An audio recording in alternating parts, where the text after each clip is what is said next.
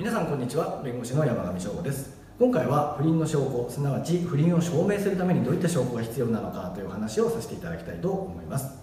離婚をするためにはですねま相手が同意してくれればいいんですけどしてくれない場合は最後終的には争いになって離婚の原因というのを証明していかなきゃいけないんですけれども離婚の原因とですね一つとなるのはこの不倫ということになります。で不倫の証拠ですね、まあ、こう考えられるのは一応4種類ぐらいあるのでそれをですね一個一個説明させていただきたいと思います。まず1つ目携帯ですね。携帯電話の記録というのがですね最近やっぱり非常に一番よく出てくる証拠かなというふうに思います。例えば携帯電話の、ま LINE とかメールとかのですねメッセージの内容ですとかあと、え、携帯電話に撮られているその写真ですね。そういったものが証拠になります。もしですね例えばですけれどもえ相手の方すなわちま旦那さんとか奥さんですね。え相手の方が他の不倫相手の方とですねいろいろ親密なメッセージを送っているとかあと、えー、一緒に旅行をしている写真とかですね。そういったものを見つけた場合にはですねそういった写真の画面をですねあの自分の携帯でこう撮影すると。そういうのが一つの方法かなというふうには思います。で私と私たちもですねあの裁判の時はこういったメッセージがですね証拠で出すことがあるのでこのメッセージをですね印刷してですねその例えばメッセージのところにこうマーキングしたりして裁判官見てくださいみたいなことをやることがあります。そして2つ目ですね現場の写真というのがあります。この現場の写真というのは要するに、相手の方と不倫相手の方が一緒にその不倫の行動しているところの写真ですとか録画とかそういったことになります。ただこれですね実際にはあのなかなか常にね追っかけてってえー、張り込みしてですね撮影するというのはなかなか難しいことかもしれませんので人によっては探偵さんに頼んだりされる方もいらっしゃるかとは思います。で一番はですねあのよく使われるというのがですね一緒にその男女がですねある程度の時間ホテルですとか例えばあの一人暮らしの部屋に一緒に入ってある程度の時間一緒に過ごしたという証拠はですねやっぱりすごい強い不倫の証明があるというふうには考えます。でその場合ですねやっぱ今申し上げた通り時間というのが大事になりますので、まあ、一緒に入ってすぐ出てきたっていうのはあんまり意味ないんですけど一緒に入って数時間ぐらいというのが大事になりますのでどれぐらい一緒にいたのかっていうところもですね証明できるように写真ですとか録画の時は工夫をする必要があります。録画なんかの時はもうね録画しっぱなしっていうのも一つの方法なのかもしれません。それから3つ目ですねこの辞任というのがありますけど要はもう自分私あの不倫しましたということを認める書類ですね。えー、まあ、書類じゃなくてももちろん録音とかでもいいんですけど、まあ、書類が一番明確かと思います。で、えー、そういった書類を書いてもらえばですねこれはまやっぱり自分で認めてますのでこういう民事の裁判では非常に強い証拠になります。ただ漠然とあの不倫しましただけだとなかなかちょっとね誰としたんだとかって話になりますので、えー、そういった書類とか書いてもらう時はですね誰といつどれぐらいの間会っていたのかとかそういった詳しい言葉になるべく書いてもらった方がいいんじゃないかなというふうには思います。それからその他というところなんですけどこれあの非常に多くありまして、まあ、私の弁護士としての経験それからあの過去の裁判例ですとかそういったもので出てきたものそういったことからちょっとピックアップしてみましたので、えー、ご紹介させていただきたいと思います。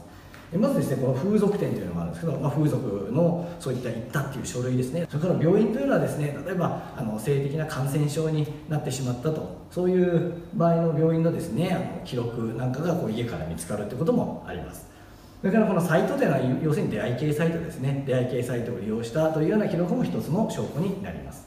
それから多額の送金ですね。全然親族でも何でもない人に全然知らない人はすごい何百万もお金を渡していると。したらやっぱ怪しいですよね。それのも一つの証拠になります。それから嘘の説明ですね。これはですねあの例えば出張に行くとか言ってですねあのどこどこに行くこれで、学会のためとかいうふうに言っていてですね実はその日学会がなかったとかそういった嘘の説明をしていた場合も一つの証拠になります。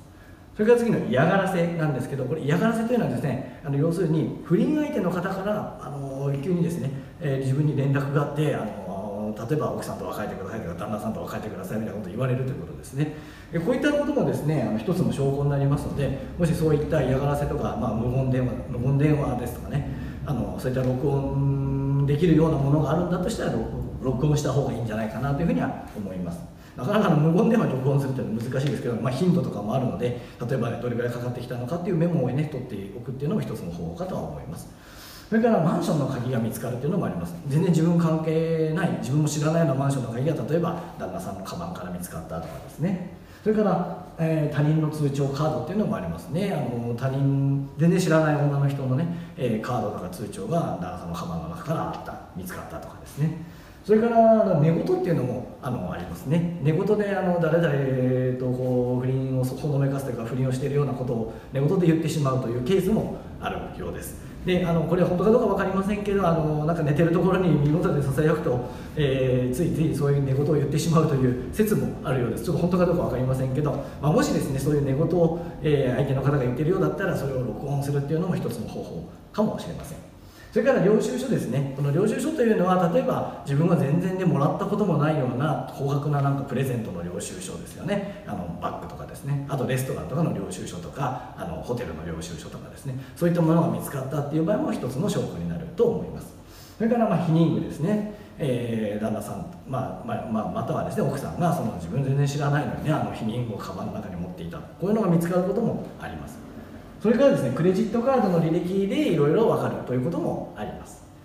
えそれから GPS ですね。車に GPS をつけられているというような場合もあってですねその GPS を追跡することで例えばなんかいついつこのホテルに行っていたというのが分かるようなこともあります。まあ、こういったこのその他のところですけどこれはそのものでなかなか証明するっていうのは非常に難しいところもあるので、まあ、積み重ねで、えーいろんなものをこう積み重ねてあの不倫を証明していくことになるのかなとは思います。もちろん1から3は、ね、比較的強いんですけど場合によってはそれだけじゃなくていろいろ補強した方がいいっていうこともあります。えー最後にですねちょっと注意していただきたいのはあのこれですねいろいろこう集めてもですね自分が先に不倫しててですね悪いことをしててそれで後でこういうのを見つけて相手にあの不倫だって言ってもですねそれはちょっと通らないことがあありますので、えーもちろんそこはちょっと、えー自分の方はあのちゃんとしておかないといけないというのがあります。以上最後までご覧いただきましてありがとうございました。